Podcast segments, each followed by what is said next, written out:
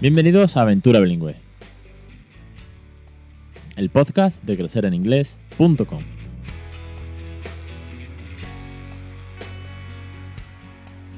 Capítulo 137, 31 de enero de 2019. Muy buenas, mi nombre es Alex Perdel y esto es Aventura Bilingüe, el podcast en el cual vamos creando bilingüe, somos muchas familias las que estamos ya creando bilingüe, el podcast en el que vas a encontrar esa motivación que necesitas para lanzarte a esta aventura, la resolución de las dudas, eh, todo aquello que rodea el bilingüismo, desde educación neurociencia, a experiencias, a familias, a catedráticos que vienen, a científicos, a autores, a libros. Hay tanto detrás del bilingüismo, cosa que nunca pensé cuando me metí en esta, en esta aventura, que a día de hoy le estoy enormemente agradecido a aquella loca idea que me dio mi mujer de hablar el inglés a mi hijo y que gracias a esta idea, gracias al blog, gracias al podcast, gracias a los cursos, estoy conociendo gente maravillosa, estoy haciendo amigos, eh, estoy aprendiendo una cantidad de cosas, no solo de inglés, que también es importante, sino muchísimas cosas como por ejemplo temas de educación en casa, temas de pedagogía, de neurociencia y de todo eso y un poquito más intentamos abarcar y hablar aquí en Crecer en Inglés y en el podcast de Aventura Bilingüe. Hoy traigo un tema que se me ocurre, que llevo dándole vueltas eh, bastante tiempo, varias semanas, a raíz, a raíz, de varias conversaciones con algunos de vosotros que me escribís, y también porque anoche, a eso de las cuatro y media de la mañana, o las 4 o las 5, no sé qué hora sería de la madrugada, terminé de montar en mi cabeza. Todo eso mientras estaba con una vomitera, porque algo me había sentado mal en la cena y terminé vomitando a las cinco y media de la mañana. Os lo cuento aquí en confianza. Y claro, como uno puede dormir porque está malísimo, pues, ¿qué hace? Pues se pone a pensar en el podcast del jueves. Así que con el cuerpo un tanto cortado aún por la noche que he tenido, me lanzo a grabar el podcast y hablaros del tema que se me ha ocurrido. Antes, dejarme que os haga la breve intro de que ya tenéis disponible en crecereningles.com barra pediatría toda la información acerca de las consultas de bilingüismo que hacemos en el Centro Pediátrico de Asistencia Integral de Pediatría en Sevilla. Son consultas privadas, consultas conmigo para poner en plan, eh, para poner en marcha un plan de bilingüismo en casa. Establecer rutina, evaluación, nivel de inglés, listado, eh, recursos.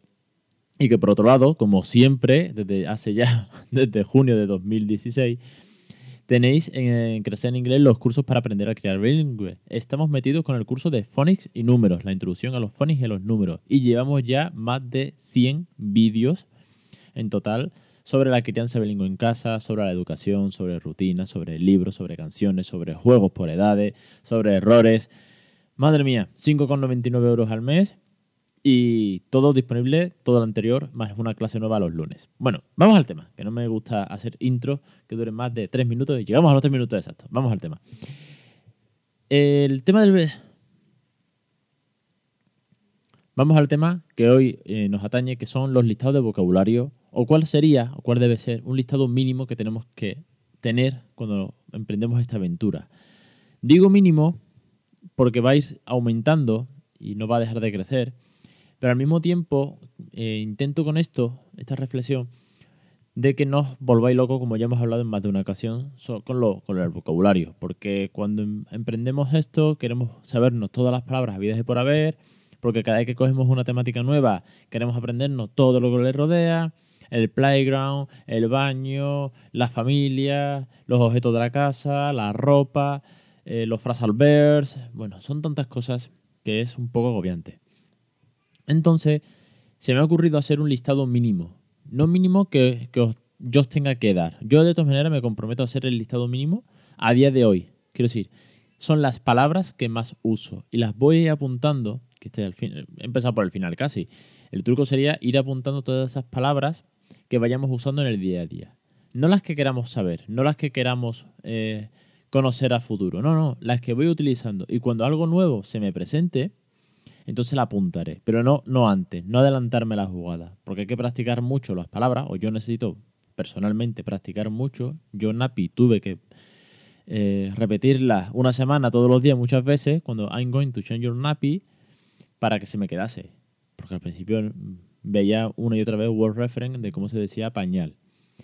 Entonces, yo pondría que el listado mínimo empieza cuando llega el bebé a casa y apuntamos palabras simplemente del bebé pues, objetos que le rodean. No muchas, para ir cogiendo confianza, porque sé que al principio esto puede ser un poco agobiante. Ya cada uno depende de su nivel, que si tienes mucho nivel y sabes mucho vocabulario, Pues perfecto, oye, si esto la cosa es intentar abarcar a todos, sobre todo a los que más les cueste, como me pasaba a mí al principio. Por eso os hablo desde la experiencia siempre. Puedes apuntar pañal, chupete, biberón, sonajero, cuna eh, y poco más. Eh, por ejemplo, gel de baño, eh, porque champú es champú. Mm, peine, creo que poco más. Carrito, eh, ¿Me imagináis por dónde voy, no? Creo que sí, vamos a utilizar varias palabras que podemos utilizar todos los días muchas veces, porque todas esas las, con un bebé las vamos a utilizar muchas veces, y a partir de ahí ya vendrán palabras nuevas. ¿Con idea de qué? Veréis, y os pongo el ejemplo exacto. El otro día, eh, nosotros, pues no sé cómo lo haréis vosotros, pero al final cuando confeccionas menús semanales, al cabo de un par de meses repites muchas comidas, porque son fáciles de hacer, porque eh, le gusta todo, a todo el mundo en casa. Total, que el otro día me preguntó Raúl cómo se decía eh, salmón y busqué y salmón, pues resulta que se dice salmón, ¿vale? Bueno, pues hace dos o tres semanas volvimos a comer salmón, o estaba yo cocinando salmón, y me dice, what is that? Y le digo, esto es, y me paré a, a buscarlo otra vez. Fijaos qué tontería, que no me acordaba que una palabra que se dice exactamente igual, pues no se me había quedado, imaginaos, ¿no? Si tengo mala memoria para el vocabulario, lo reconozco. Entonces volví a buscar salmón y volví a hacer salmón. Y por, exageraros un poco, la próxima vez que me pregunte salmón, seguramente, espero que ya no, tenga que volver a buscar salmón. Y pensé, tengo que hacerme un listado, un listado de las palabras que se usan en casa. Y ese es el, el monográfico, el tema del día. Ese listado mínimo, ese listado de palabras que vamos sumando poco a poco. ¿Que no sabes cómo se dice cuchara, tenedor y cuchillo? Pues fork, knife and spoon. Y cuando necesites poner, pues, eh, la sartén, que es pan, pues añade sartén. Pero no, os lo digo porque yo me acuerdo que al principio empecé a poner posits por casa, empecé a apuntar cosas en el frigorífico. De hecho, hay un post que la foto es del frigorífico con las palabras escritas en la pizarra del frigo. Como que iba poniendo objetos que se me iban ocurriendo por todos lados. Al final, si hay un objeto que no utilizo, me va a costar, a mí me va a costar recordarlo. Vale, pues entonces lo que voy a hacer es que los que sí use mucho, los voy a apuntar. ¿Por qué? Pues porque lo puedo consultar fácil. De hecho, lo voy a hacer en un Google Drive, en una hoja de Excel eh, compartida, os voy a dejar, de manera que siempre la puedo tirar desde el móvil en cualquier situación. Pero también el hecho de apuntarlo, el hecho de tenerlo que escribir y no buscarlo, sino escribirlo, hace que también memorices mucho más, como cuando tomabas apunte en el colegio o en la carrera o, en, una reunión de trabajo. Quiero decir, cuando apuntas manualmente, cuando te obligas a, escribir y al mismo tiempo leer lo que estás escribiendo, memorizas mucho más. Porque al final yo peco de que en WordReference busco, incluso busco cómo se pronuncia, le doy al altavoz para, que, para, que, para sonar y cuando le digo al, peque, cuando me dice, ¿qué es esto? le digo, I don't know, we are going to look eh, and listen, is that, lo que sea. Pues al final se me olvida porque ya le he dado las respuestas, pero no lo vuelvo a usar. Entonces voy a apuntarme todas estas. De manera que, eh, imaginaros la cantidad de palabras que puedo poner en un listado de tres años ya, ¿de acuerdo? Que llevamos criando bilingüe, puedo poner una gran, una gran cantidad, pero siempre será ese listado mínimo de palabras que necesitas saberte. ¿Por qué? Porque son las palabras del día a día, que irán aumentando, pero siempre será el mínimo. Son las palabras de uso diario para la crianza bilingüe. Vamos a llamarlo así. En fin, espero que, os pueda servir, que sea un buen recurso o un recurso más, un recurso un tanto eh, inventado sobre la marcha o a raíz más bien de una, de una necesidad de, detectar de, que tengo una carencia con el vocabulario que muchos de vosotros me preguntáis, listado y dónde apuntarlo y si utilizar Post, o si utilizar Google, de, Google Drive o si, no sé, Flashcard.